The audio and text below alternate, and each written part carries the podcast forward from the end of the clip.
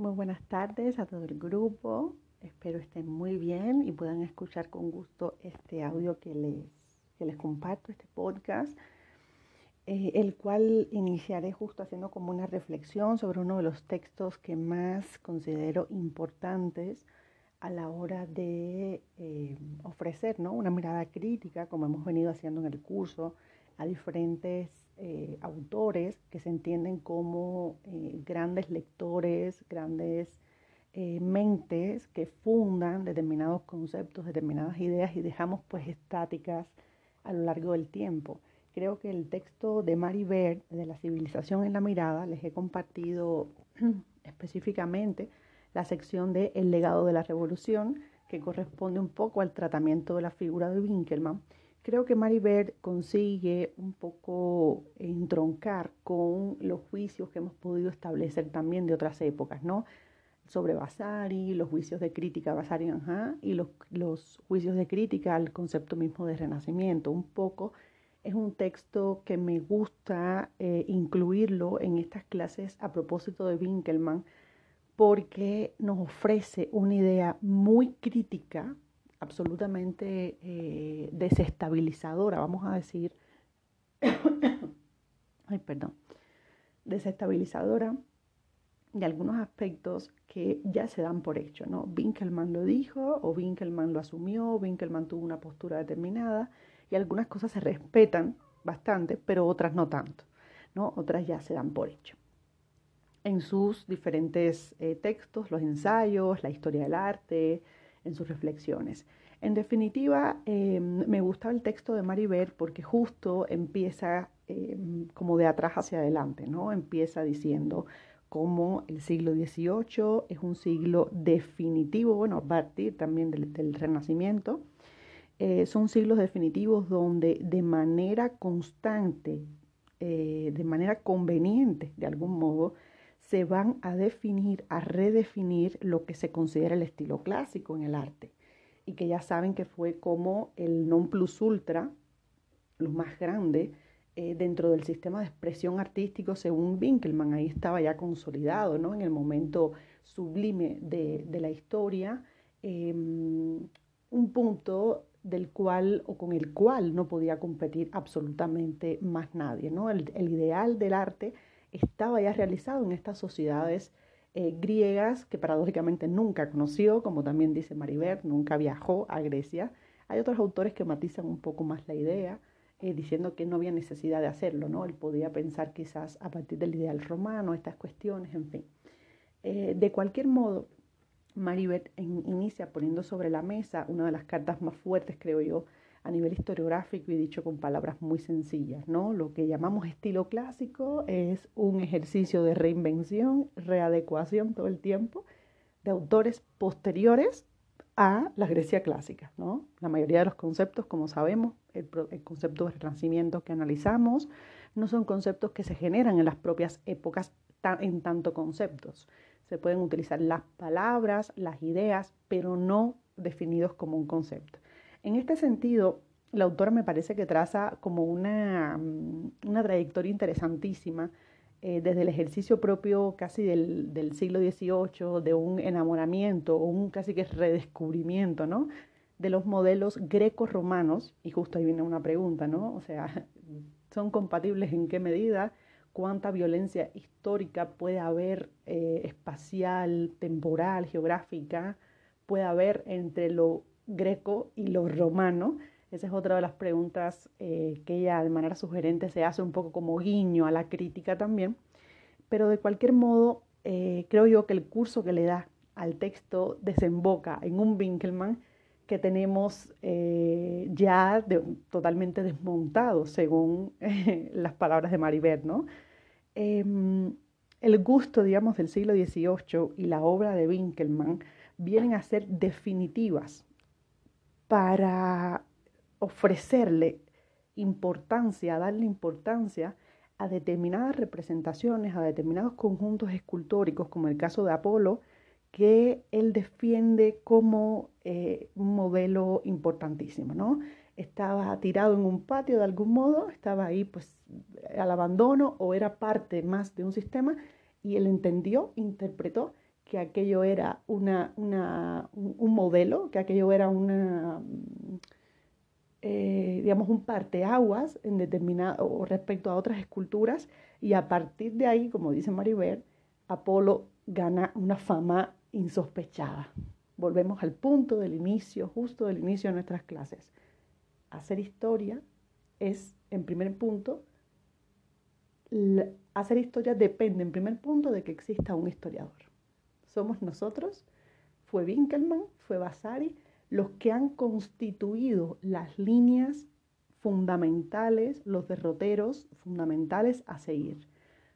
A partir de sus gustos, a partir de sus experiencias, ya sabemos que eh, este señor Winkelmann tenía casi que una pasión desbordada, entraba en éxtasis cada vez que veía los cuerpos masculinos grecorromanos, casi que los sobreinterpretaba en esa pasión que mm, apenas podía controlar y lo llevó, por supuesto, a, definir el curso de la historia del arte, el curso de la historia del arte del siglo XVIII y posterior al siglo. Tanto fue, como, como apunta Maribel, que hablar de civilización, de auge, de caída, de esplendor, de detrimento, se podía explicar en Winkelmann vía el cuerpo humano. O sea, esto es fabuloso cómo la composición, la figuración, el cuerpo constituyen casi una línea de lectura historiográfica, una manera de escribir sobre la historia del arte desde el siglo XVIII. Y eso marcó escuelas formalistas, eso marcó, eh, digamos, apreciaciones muy particulares, distintivas de este tipo de arte con el cual los demás tenían que competir. Yo creo que hasta la fecha tenemos el rezago, ¿no? Tanto renacentista como clasicista, eh, de intentar competir con esas formas, cuerpos bellos y determinada producción artística, eh, gente que incluso no sabe nada de arte intenta ponerlo por, eh, ponerlos a competir en cuanto a los conceptos, en cuanto al trabajo formal, en cuanto absolutamente no a, todas las disposiciones que se les pueden criticar, ¿no? De algún modo creo yo el texto de Maribert, Maribert contribuye con el desmontaje con la crítica que de algún modo le hemos venido haciendo a algunos autores importantes para la previa fundación a la disciplina y la posterior continuidad de la disciplina.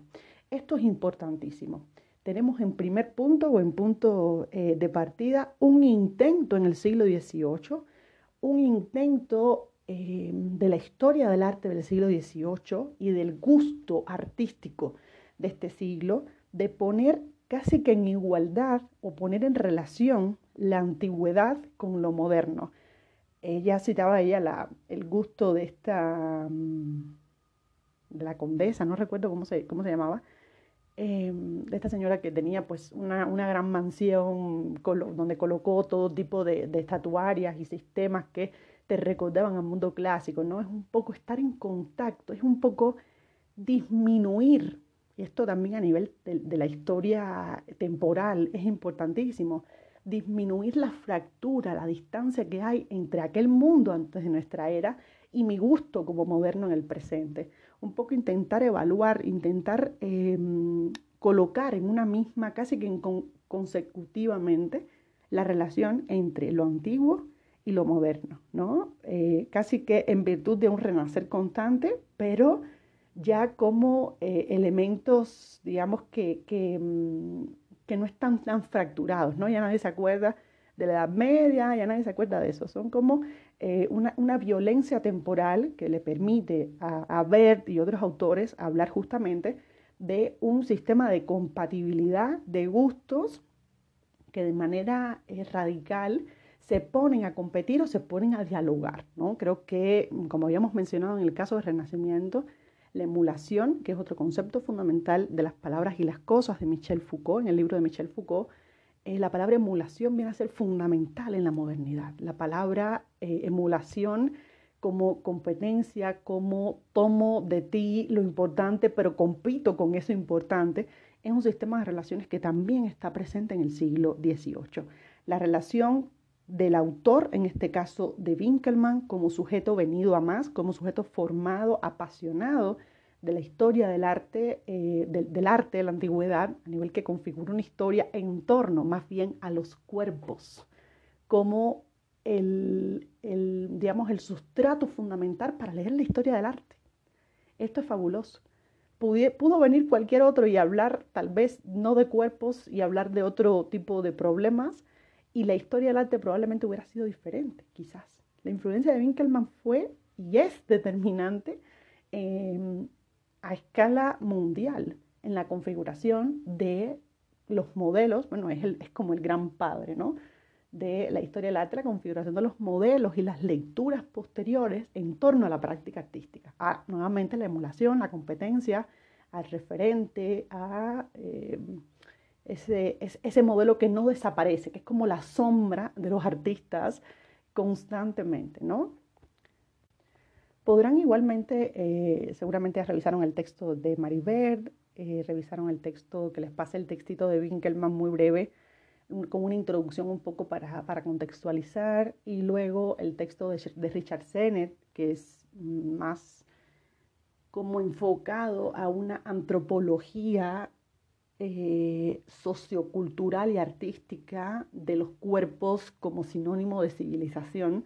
Todas esas ideas me, parecía me parecían oportunas recuperarlas porque justamente van a tono, van como muy eh, en la línea con la propuesta que les traigo yo en el cuestionario. No olviden que el cuestionario también tiene un momento para hablar de la ilustración, de la crítica de arte, no solo es Pinkelman, sino estas dos problemáticas de nuestro tema número 6.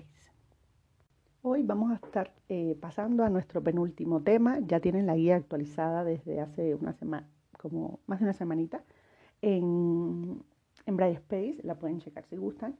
Eh, a nuestro tema número 6, que está eh, enfocado un poco ya en qué, qué tipo, digamos, de, mm, de, receptividad tiene el siglo XIX respecto a la historia del arte, cuando ya la historia del arte está fundada, ¿no? O sea, se, escriben los primeros textos de historia del arte, teniendo como Winkel, a Winkelmann como una, uno de los grandes nombres que eh, traza a través de él y después de él eh, escuelas, crítica, diferentes enfoques, y uno de los enfoques más interesantes que nos llega hasta el siglo XIX es eh, aquel que recupera el propio autor de la relación del medio con eh, el artista y la obra, ¿sí? El medio geográfico, climático, como determinante en el sustrato de la obra artística. Em, definitivamente eso fue un elemento eh, importante dentro de la lectura de Winkelmann, pero en el siglo XIX ya no solo es un elemento importante, sino es un elemento imprescindible para algunos historiadores que se consideran o que están clasificados dentro de la historia del arte positivista. El siglo XIX eh, viene a ser como, em, digamos, un gran traspatio del siglo XVIII, eh, donde si bien hay muchos aspectos, eh, podemos decir, de la historia, de la estética, de, la, de lo sensible, de las, digamos, sensaciones en el arte, un poco hablar de lo no racional, el lado no racional de las doctrinas del siglo XVII, eh, muy, o sea, muy eh, recibidas de algún modo o muy alentadas de algún modo eh, por la propia ilustración francesa y de otras partes de Europa, justo contra esa vertiente, vamos a decir, sensible dentro del arte, aparece una vertiente radicalmente opuesta, que es justo la positivista del siglo XIX, ¿no? una corriente que está 100% anclada, está 100% conectada con lo que está pasando a nivel científico, con lo que está pasando en el ambiente, digamos, de las ciencias naturales, de las ciencias exactas em, en el propio siglo.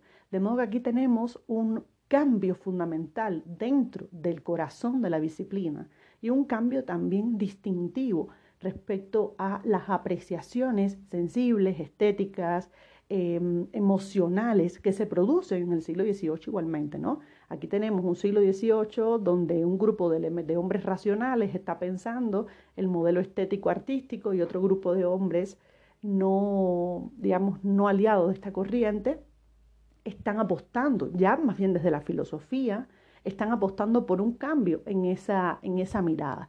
Y dentro de ese grupo de hombres tenemos a Herder, tenemos a Goethe, o a Goethe, le pronuncio en español plano. Siempre me da mucho trabajo pronunciar ese nombre, perdón. Tenemos a Kant. Y sobre Kant les voy a hacer también un breve podcast, les voy a pasar una, una presentación que les tengo preparada para que puedan evaluar la idea de los juicios estéticos en el siglo XVIII, porque lo discutimos la clase eh, anterior con el tema de la crítica de arte y puede ser interesante para ustedes. De modo que este podcast está consagrado justo a el siglo XIX y como una de las vertientes más poderosas, más florecientes em, y más superadas también, porque tiene una crítica radical, ¿no? Se le critican muchísimas cosas, pero hay que conocerla y de algún modo eh, se ha aprendido históricamente o historiográficamente de esta vertiente. O sea, no es una, no es una, vertiente desechable del todo, sino que eh, permite, por ejemplo, que la historia del arte del 20, del siglo XX, sea mucho más crítica, sea menos positivista, y ya iremos a, eh, a desmenuzar ¿no? este concepto fundamental. En nuestra presentación les aparece el título en la primera diapositiva, Pensar la historia del arte en el siglo XIX, del historicismo a la iconología, porque justo vamos a ver un poco esos dos enfoques eh, problemáticos, interesantes, historiográficos, y que se definen como métodos de investigación, ¿no? Un método de investigación como estrategia em, para analizar determinadas determinadas realidades, determinados contextos, determinados autores, determinadas obras, ¿sí? Un método eh, en la historia del arte es, por ejemplo, los estudios de género, un método en la historia del arte es el historicismo o el positivismo, un método es la iconología, eh, un método mm, es un poco también, ya no tanto de manera tan cerrada, sino un método puede ser la imbricación de varias lecturas de autores para poder justamente tener las herramientas para interpretar una obra, para interpretar, interpretar el trabajo general artístico de eh, determinado eh, autor.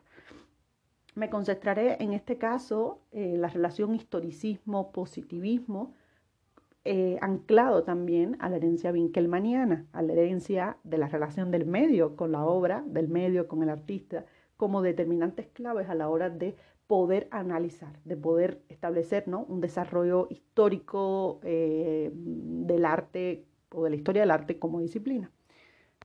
El ambiente del siglo XIX fue uno de los más, em, digamos, eh, proclives a potenciar la figura del científico o de la figura de la, de la ciencia natural y exacta como em, determinante del desarrollo y del progreso ya sabemos que progreso también es otro de los conceptos fundamentales que instaura la ilustración. El progreso de la educación, el, el progreso de las artes, ¿no? la, em, la concepción de que siempre un futuro va a ser mejor y de que evidentemente la relación progreso, bienestar casi que son como, como sinónimos en las diferentes sociedades. Eh, en definitiva, la ciencia se entiende como un, ejercicio que va ¿no? a, a, construir o que debería construir un, futuro mejor. En el siglo XIX, los principios, ya saben, de Darwin fueron determinantes a partir del texto del origen de las especies, ¿no? Deben considerar, o sea, al, considerarse efectivamente la, evolución natural de todos los seres y de casi que todo lo que existe. Esta idea de la evolución natural de las cosas em, y del progreso natural de las cosas estaba de algún modo, de algún modo, en el pensamiento winkelmaniano, al concebir el arte como un ejercicio orgánico, vivo, que se desarrolla y que evoluciona. Ahí el problema viene a ser cuando él definitivamente cree que el momento cúspide está en el pasado y no está en el presente o está en el futuro. Eso es una relación interesante ahí que él traza, contradictoria de algún modo para algunos, em, respecto a la concepción del arte en el tiempo. De cualquier modo, el siglo XIX se conoce por ser un siglo cientificista por excelencia. Em, las vertientes de la estética, como les decía, las vertientes eh, kantiana, eh, de Fechner, de otros autores, se intentan explicar, darle una explicación lógica, una explicación pragmática, científica. O sea, no puede ser solo la apreciación o el sentido del gusto detrás de una pieza con lo que tú te quedes. Eso en el siglo XIX tiene que justificarse. ¿sí? En el siglo XIX tiene que justificarse. De modo que, por ejemplo, la relación de la psicología, Em, la relación, digamos, de eh, la ciencia psicológica en general o de los psicólogos, eh, vienen casi que a justificar científicamente determinadas apreciaciones estéticas. Ya no se le, se le deja a la persona el libre albedrío que de algún modo postularía en los juicios más libres en la estética kantiana. Es un poco una regresión, algunos autores lo ven así, como una regresión, una estaticidad de lo que en algún punto fue el siglo XVIII en tanto a las diferentes posibilidades que tenía el hombre de mostrar sus diferentes enfoques. Yo puedo ser empirista, puedo ser racionalista, yo puedo ser, eh, pertenecer ¿no? a la línea más de la estética del sentimiento, ¿no? No necesariamente tengo que ser eh, científico, tengo que ser racional para poder explicar los procesos históricos. Em, a lo largo del siglo XIX en general se intentó pues descubrir, justificar eh, el carácter de determinadas em, figuras artísticas en poblaciones ¿no? que se estaban como redescubriendo, que se estaban mirando con un ojo científico. Por ejemplo, las poblaciones africanas. Sabemos que también eh, la cuestión de la relación de la arqueología con, como una ciencia también asociada a la historia está como ganando mucha fuerza ¿no? Eh, en este periodo. En este siglo nace la sociología como carrera, como disciplina. Y la sociología nace con un carácter totalmente eh, positivista, totalmente eh, científico. Vamos a ver ahora qué significa lo positivista. Es un poco para mostrarles el panorama. Se quería que la ciencia eh, sociológica fuera la ciencia por excelencia, ¿no? Fuera la ciencia que estudiara el espíritu de las sociedades, pero con una lectura totalmente, casi que matemática, vamos a decirlo eh, así de manera, de manera plana. Los sociólogos serían los encargados de estudiar la vida del hombre, la vida social, la vida en comunidad del hombre con un rigor eh, científico, eh, materialista, pragmático, eh, fundamental. Casi que no había posibilidades de libres interpretaciones ¿no? con este, con este sistema. Em, una figura importante, un sociólogo importante de este periodo, casi que es el padre fundador de estos eh, principios positivistas. De hecho, tiene, tuvo un texto eh, que se titula, bueno, en francés, pero en español que se traduce como el curso de filosofía positiva, que es justo Augusto Comte, uno de los principales, eh, como, mm, no, no quiero llamarle padre, pero sí uno de, de las figuras más descollantes respecto, respecto al desarrollo de la idea de lo positivo. Si pasamos a la primera, la segunda diapositiva, vamos a observar un bustito que les comparto de Augusto Conte para tenerlo en referencia visual. Em, y sobre este les, les un poco les eh, intento mostrar qué puede significar lo positivo en eh, la filosofía o en la sociología de Comte. Lo positivo es aquello verificable, medible, evaluable, pesable. Esa palabra verificable es fundamental para los historiadores en general, porque esto que está pasando en la historia del arte va a pasar en la historia pura, va a pasar en la mayoría de las disciplinas.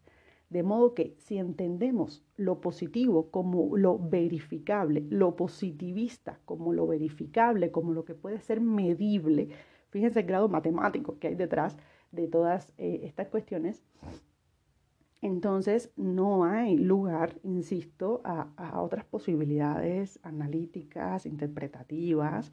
Eh, todo tiene que pasar por el filtro del rigor y hablar entonces de una historia del arte positivista o positiva es hablar de una historia que pretende estar sustentada en un método científico donde la verificación y la medida debe ser eh, como lo determinante. ¿sí?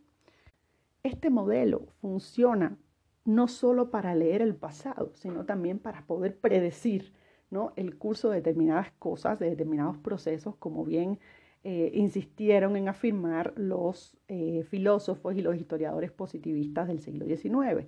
Es decir, el estudio del arte no solo está relacionado con, em, digamos, la interpretación del pasado, cuando interpretación es una palabra muy delicada aquí también, ¿no? El estudio pragmático y científico del pasado, sino también nos permite arrojar ideas sobre eh, el futuro, según estas, estos personajes.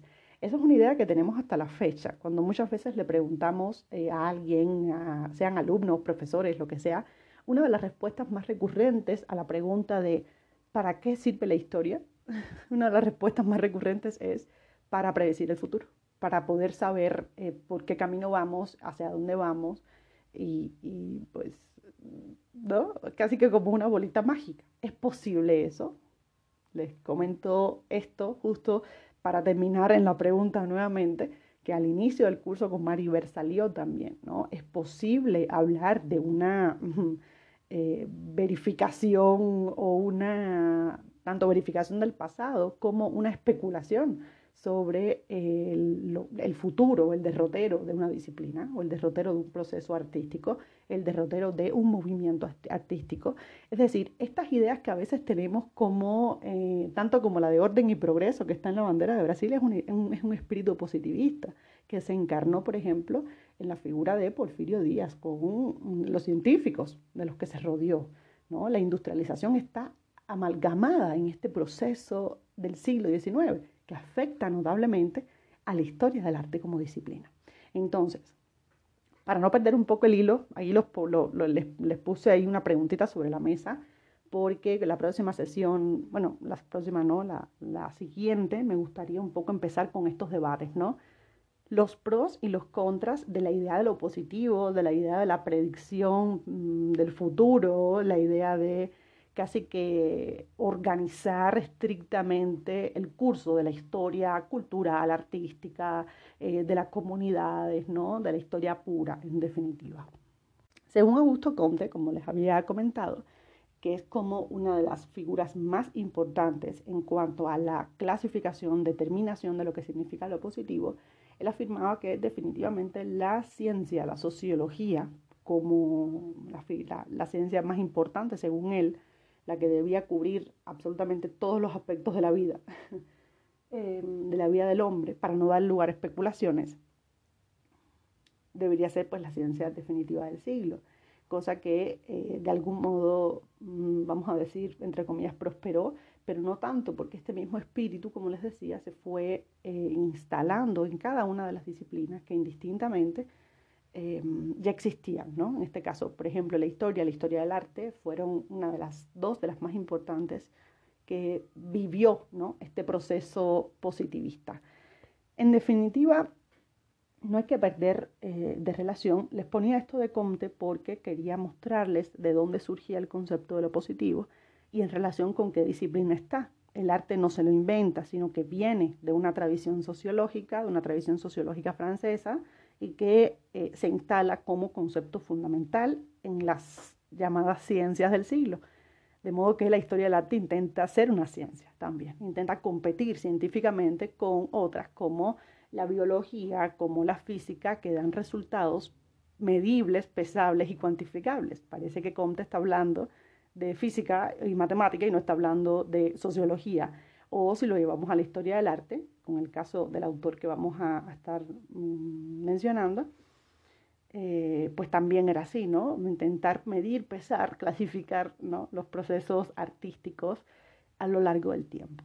No podemos perder de vista tampoco que en el siglo XIX es un periodo donde el espíritu romántico contribuye de algún modo a la exaltación historicista la exaltación de lo histórico como una nueva manera de comprender o de valorar los estudios sobre arte o la historia misma del arte. ¿Qué significa esto? Los historicistas asumieron un grupo de autores, eh, pues los franceses fueron como los más importantes en este periodo, valga la redundancia, estamos como con el espíritu francés aquí. No se preocupen los alemanes, que ahorita vamos a hablar, vamos a tener una regresión al 18, que no quería dejar de mencionarles el caso de, los, de la crítica del gusto de Kant. Eh, en definitiva, Francia fue un polo productor importantísimo de este tipo de modelos, eh, configurándose casi como el epicentro del eh, renacimiento histórico archivístico ¿no? en el siglo XIX. En definitiva, el, historicismo, que tiene muchísima fuerza, insisto, en, Francia, también la tiene en Alemania, con un autor importantísimo para los historiadores puros, que es Ranke, em, se, tiene como una vertiente que, que, intenta explicar o que intenta sustantivar la historia como casi que la madre de las ciencias, ¿no? Como nada, absolutamente nada de lo que se produce o de lo que pasa en la vida es ahistórico, está fuera de la historia. Todo tiene un devenir histórico y todo está Mm, configurado, digamos, en un escenario metahistórico. De modo que la historia en el siglo XIX quiere ser la madre o quiere ser una ciencia que se conciba como la más importante incluso por encima de la filosofía. Esta quedaría, digamos, en un segundo plano respecto a eh, la historia como, como, digamos, la gran eh, eh, eh, casi que el, cielo del mundo, ¿no? Es como un espacio donde nada puede ser concebido fuera de ella. El espíritu romántico y el espíritu historicista hacen match en, muchas, en muchos casos. Em, en el alemán, por ejemplo, permite de algún modo rastrear, digamos, la relación presente-pasado en la configuración de la nación. O sea, tienen como unas mezclas interesantes que terminan siendo muy delicadas también, pero en definitiva es un espíritu que está presente eh, aliado del romántico. El historicismo, el romanticismo, la sociología, el pensamiento positivista están dentro del siglo y están amalgamando el siglo de manera muy notoria. Entonces, si el historicismo, según alemanes, franceses y otros, es fundamental para la valoración del arte. Bueno, les pongo aquí un textito en la diapositiva número 3, muy breve, donde les pongo justo, si, si el historicismo viene a ser eh, lo determinante de todo proceso que se estudie, porque nada escapa a la historia, a lo histórico, todo es proceso de devenir histórico, ¿cuál sería entonces la nueva valoración del arte? ¿no? El arte quedaría derivada del conocimiento adquirido por la ciencia histórica, en este caso apellidada de positivista. Hay una vinculación, digamos, orgánica de todo lo que pasa a nivel artístico en una sociedad con lo que sucede a nivel histórico. La obra de arte, en este sentido, supone un conocimiento profundo de lo histórico y del medio cultural, así como de las fuentes Mm, en este caso las fuentes directas que se producen en estas sociedades. Es decir, además de tener un escenario cientificista y todo lo que hemos mencionado un poco como panorama general, estos son tintes generales. Siglo XIX es una cosa complejísima a nivel histórico, a nivel de filosofía del arte, a nivel, bueno, en general de todas las disciplinas, porque es casi donde ellas empiezan a asentar. El siglo XVIII permite sus fundaciones eh, permite su escritura, el surgimiento de una escritura eh, propia de la disciplina, y ya en el 19 es donde se empiezan a desplegar estos métodos.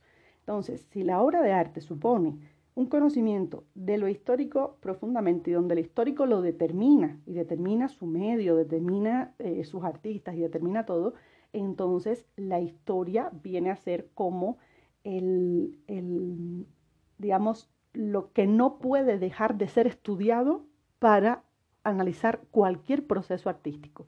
Hay una relación estrecha, casi dependiente de estos dos procesos. Todos los autores que escriben sobre historia del arte eh, y se entienden como positivistas vienen a determinar, o sea, vienen a construir textos, sea desde la filosofía, o sea, desde la rama que, que les interese más, vienen a construir textos donde esta relación está presente siempre.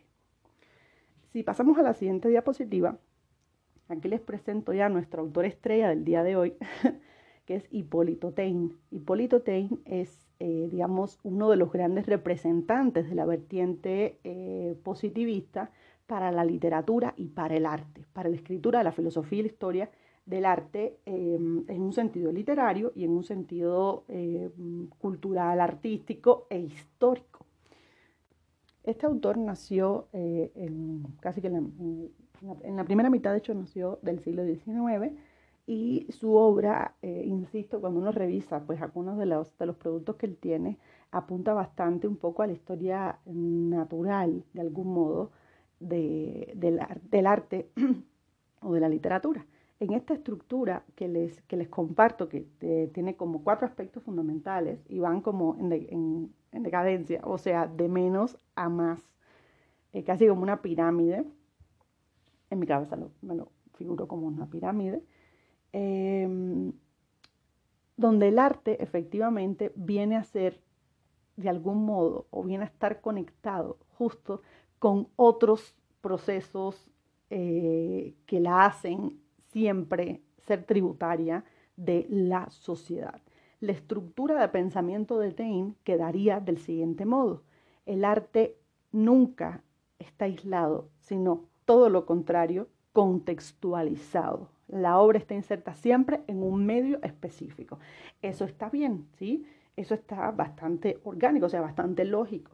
Evidentemente, el arte eh, siempre está quizás en consonancia con procesos, con realidades, con, eh, digamos, detonantes sociales, ¿no? Siempre está como eh, contextualizado de manera bastante lógica, o casi siempre.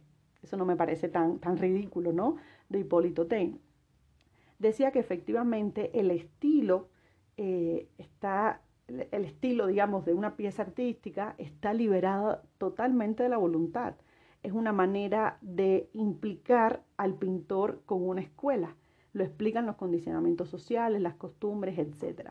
Es decir, el estilo no es una voluntad individual de cada autor, ahí es donde ya me conflictúo con Hipólito Taine, no es una libertad individual de ningún autor, pensemos en Van Gogh, eh, como, o sea, yo pienso bastante pues, en, ese, en ese modelo, eh, sino que lo explica, el estilo lo explica las condiciones sociales, las costumbres y sobre todo las escuelas. En este caso, la escuela artística o la academia se ancla a su vez a un país, a una época, a una tendencia cultural, con una raigambre social específica, digamos que se hace dependiente de ese todo social o sociocultural, cultural, de modo que la sociedad vendría a ser ya eh, el, sustrato fundamental, el todo que genera un impulso a una escuela, a un estilo y a un modelo artístico. Esto me parece interesante porque ya, insisto, la voluntad, la independencia, las apreciaciones, las interpretaciones empiezan a estar mediadas por factores contextuales, factores sociológicos, factores de escuela o de eh, raíz cultural específica. Algunos de estos presupuestos siguieron, o sea, no, no se desechan para nada. Algunos de estos presupuestos los encontramos en el método de Hauser, que ya leímos en la clase sobre Renacimiento, en el método de Hauser, donde estudia, digamos, con un enfoque social determinadas, eh, determinadas épocas. Digamos, no Hauser no es un formalista, Hauser no es eh, un Winkelmaniano, ¿no? Hauser tiene otra propuesta y esa propuesta de Hauser viene de la herencia positivista. La historia social del arte que instaura o que, o que, o que representa Hauser es justamente una historia social que emana del positivismo, superada, supera muchísimas cosas, obviamente, pero que tiene su, digamos, su origen, su sello de origen aquí eh, en este espacio.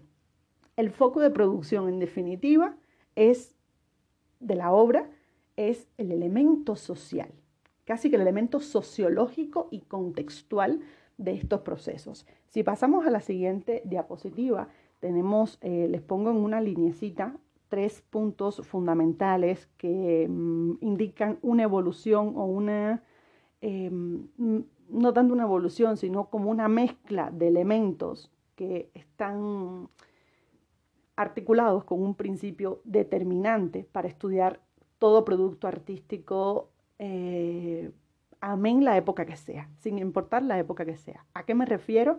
A que la raza, el mundo circundante y el momento específico son factores determinantes para el estudio de una producción, de un producto o de un objeto artístico, incluso de un artista en específico. Todos estos elementos permiten explicar la producción, las influencias, el impacto, la recepción y otras cuestiones más. Em, la raza, que también es un concepto bastante superado, se le critica muchísimo, ahorita pasamos a ese, a ese aspecto, la raza eh, relacionado con el estudio cultural y geográfico, la idiosincrasia, los elementos nacionales, ¿no? las maneras de poder entender eh, la, moralidad, el concepto de religión, el concepto del amor, ¿no? todas esas cosas están en total eh, y mutua dependencia. El medio en este, en este caso, el medio en específico, que también lo tenemos en Winkelmann en el siglo XVIII, viene a, contribuir también con el elemento político, el elemento económico, económico que es como definitivo. Vean los tipos de, citas que tiene este autor Hipólito Tein. El medio ambiente trae o lleva el arte tras sí, como el enfriamiento mayor o menor en la atmósfera produce o impide el rocío, como la luz más o menos débil alimenta o marchita las partes verdes de las plantas. Es decir, aquí hay un naturalismo inscrito de manera súper fuerte dentro de la concepción del arte de, este autor. El medio, geografía, clima, eh, ambiente, atmósfera, todo eso produce o, o, contribuye, según este autor, a la formulación de un tipo de arte que debe ser diferente en diferentes sociedades, a su vez, ¿no? En las sociedades cálidas, él dice que es de un tipo, o en las sociedades, em, o sea, en las tropicales, en las sociedades, digamos, donde hay más tendencia a la humedad, o en las sociedades donde hay más tendencia a un clima templado, no sé, eh, viene a ser el producto artístico diferente y asociado con este medio, siempre en dependencia de este medio. No hay posibilidad para él de que no sea. Hay como ciertas cosas que tú dices, bueno, sí, en cierta medida no, no, no tiene por qué ser lo contrario, pero sí puede ser lo contrario, bastante. En, el último puntito eh, que, le, coloco, yo les pongo también otras, otras ideas que me parecen importantes. El hombre individual o el hombre como colectivo, ¿no? como un grupo humano en específico, está asociado, está identificado en estado de dependencia de su lengua, de sus ideas, de sus creencias, de la educación, de los hábitos, de los intereses y todo. O sea, lo que, lo que quiero lo que quiero que se, que se note aquí, y espero lograrlo, es que absolutamente el arte, o sea, el arte no es nada sin estos elementos que te explica Hipólito T.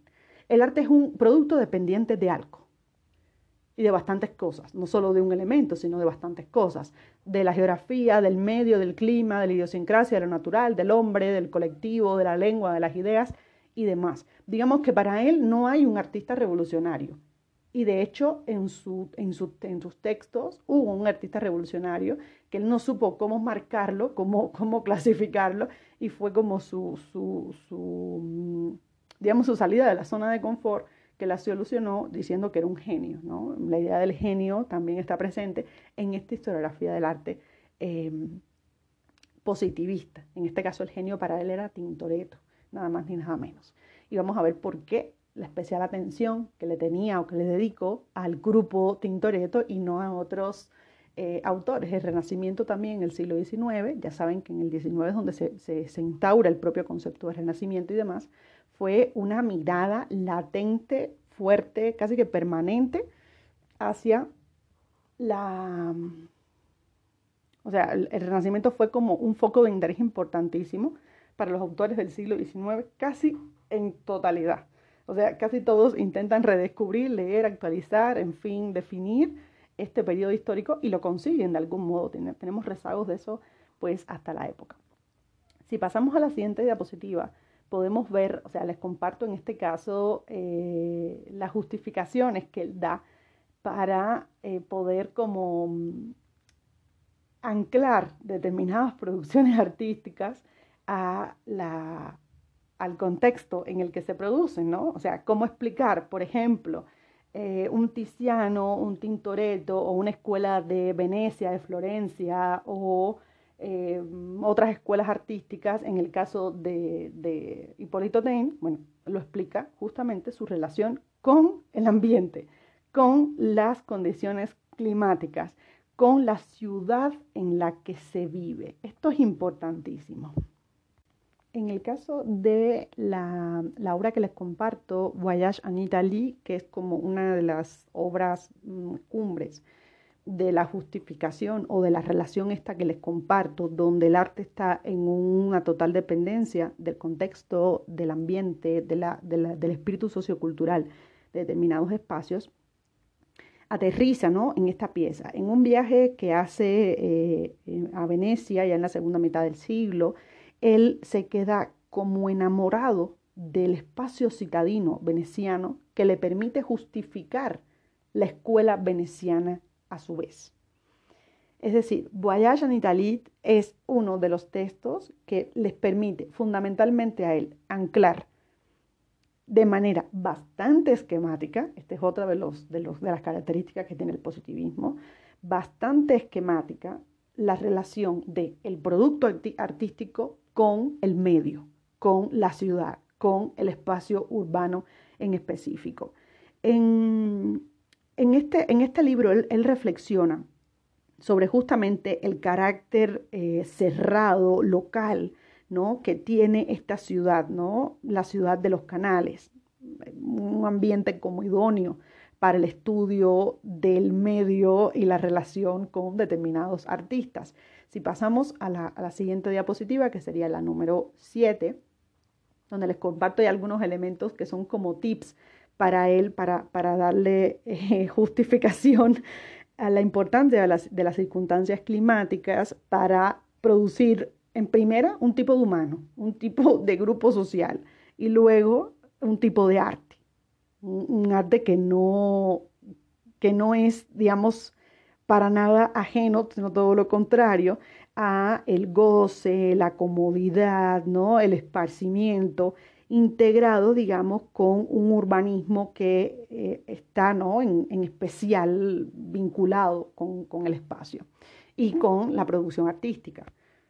Un elemento fundamental en, en la interpretación de Taine respecto de las obras, en este caso en la obra de Tiziano, conectado con la Escuela de Venecia a la que pertenecía, eh, le permitió, por ejemplo, explicar cómo la ciudad, el amanecer, el ambiente hedonístico que había, eh, eh, imagínense la especulación que hay ahí, y él decía que eso era positivismo, que era ciencia, ¿no?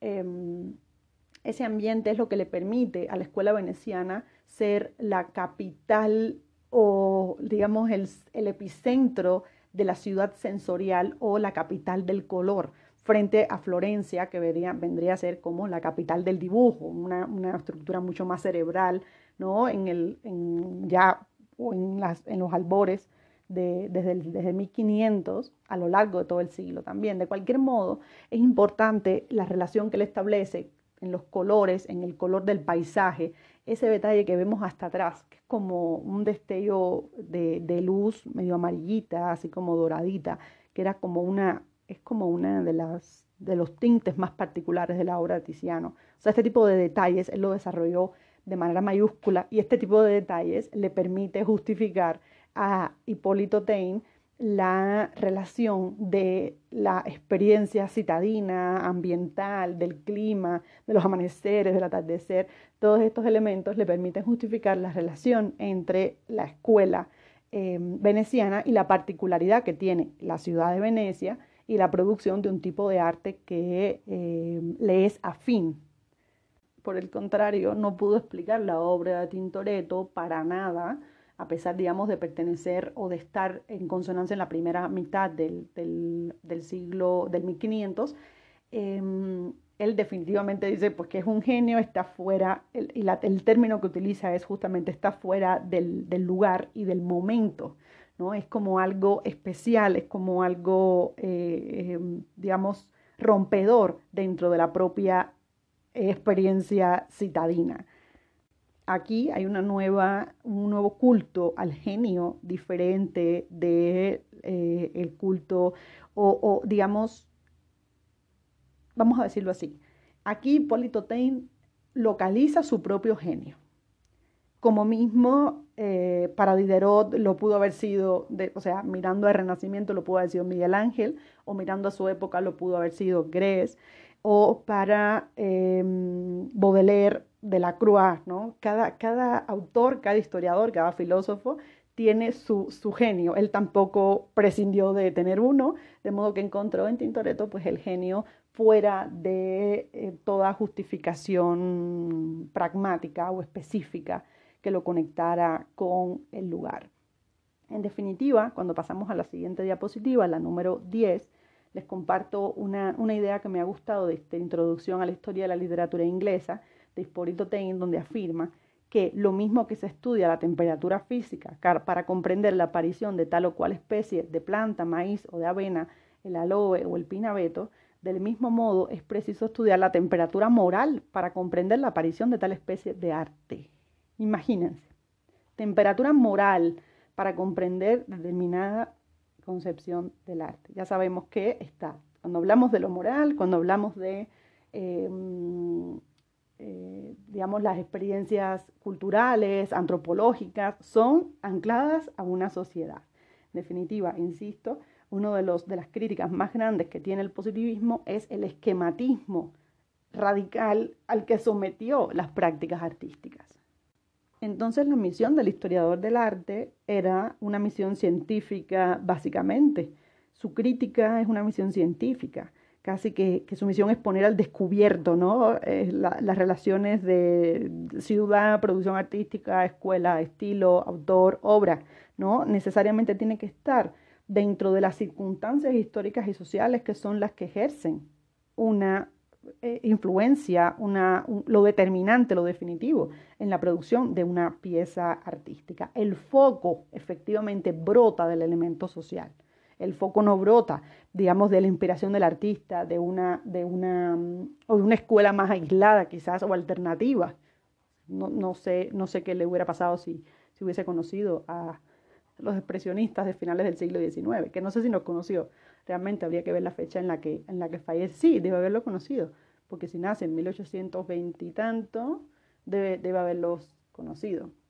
Estaría interesante ver las opiniones de los positivistas respecto a las escuelas alternativas. estas opciones que la verdad fueron disruptivas para el concepto del arte y para el arte moderno, pero 100%.